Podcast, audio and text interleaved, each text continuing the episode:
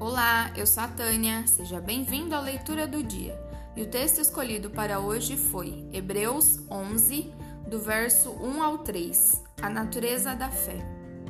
Ora, a fé é a certeza de coisas que se esperam, a convicção de fatos que se não veem, pois pela fé os antigos obtiveram bons testemunhos.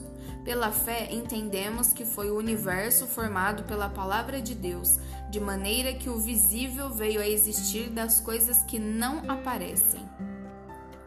Que o seu dia seja incrível, que Deus abençoe a você e a mim. Até a próxima!